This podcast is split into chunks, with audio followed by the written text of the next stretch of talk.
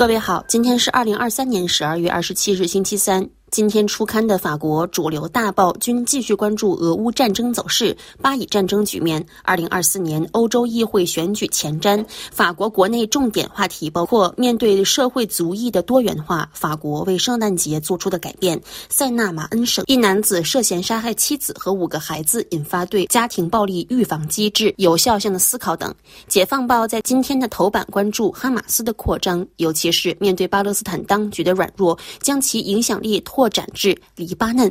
文中回顾了内塔尼亚胡本周一在《华尔街日报》征名版发布的和平三大前提，即哈马斯必须被摧毁，加沙地带必须非军事化，巴勒斯坦社会必须去激进化。解放报认为这些计划雄心勃勃，尤其是内塔尼亚胡第一个目标即消灭哈马斯，似乎从十月七号到今还没有接近被实现。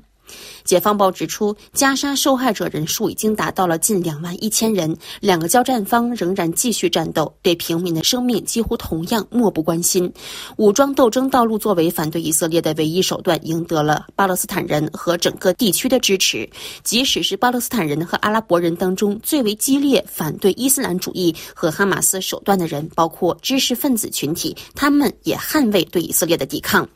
考虑到那些对和平进程感到失望的人。十多年来，巴勒斯坦问题政治解决途径的瘫痪，已使抵抗运动从十月七日以来重新回到世界舞台的最前沿。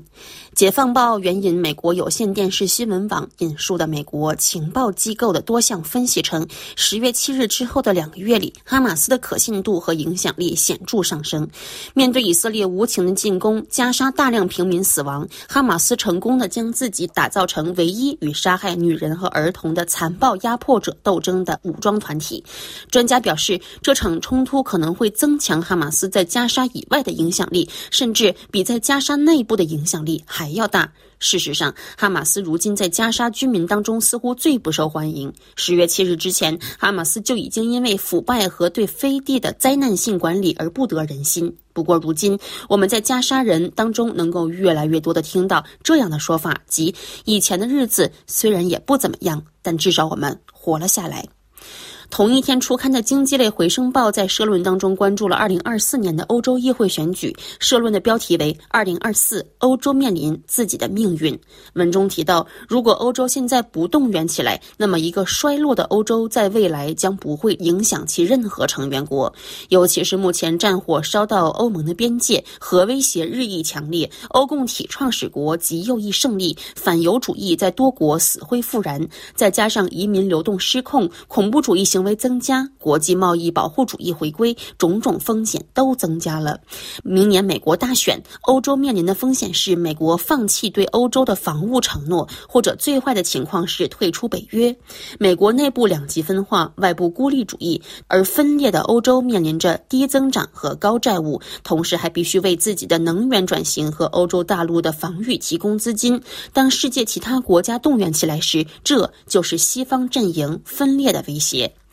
回声报在这篇社论的最后提出，为了在世界上产生影响力，我们是否能够抛弃民族自私，加强法德意战略三角，团结我们的经济和军事能力，并改革欧盟的治理呢？这样，有一天我们也许就不会悲伤地评价欧洲人说他们不知道这是可能的，所以他们什么也没做。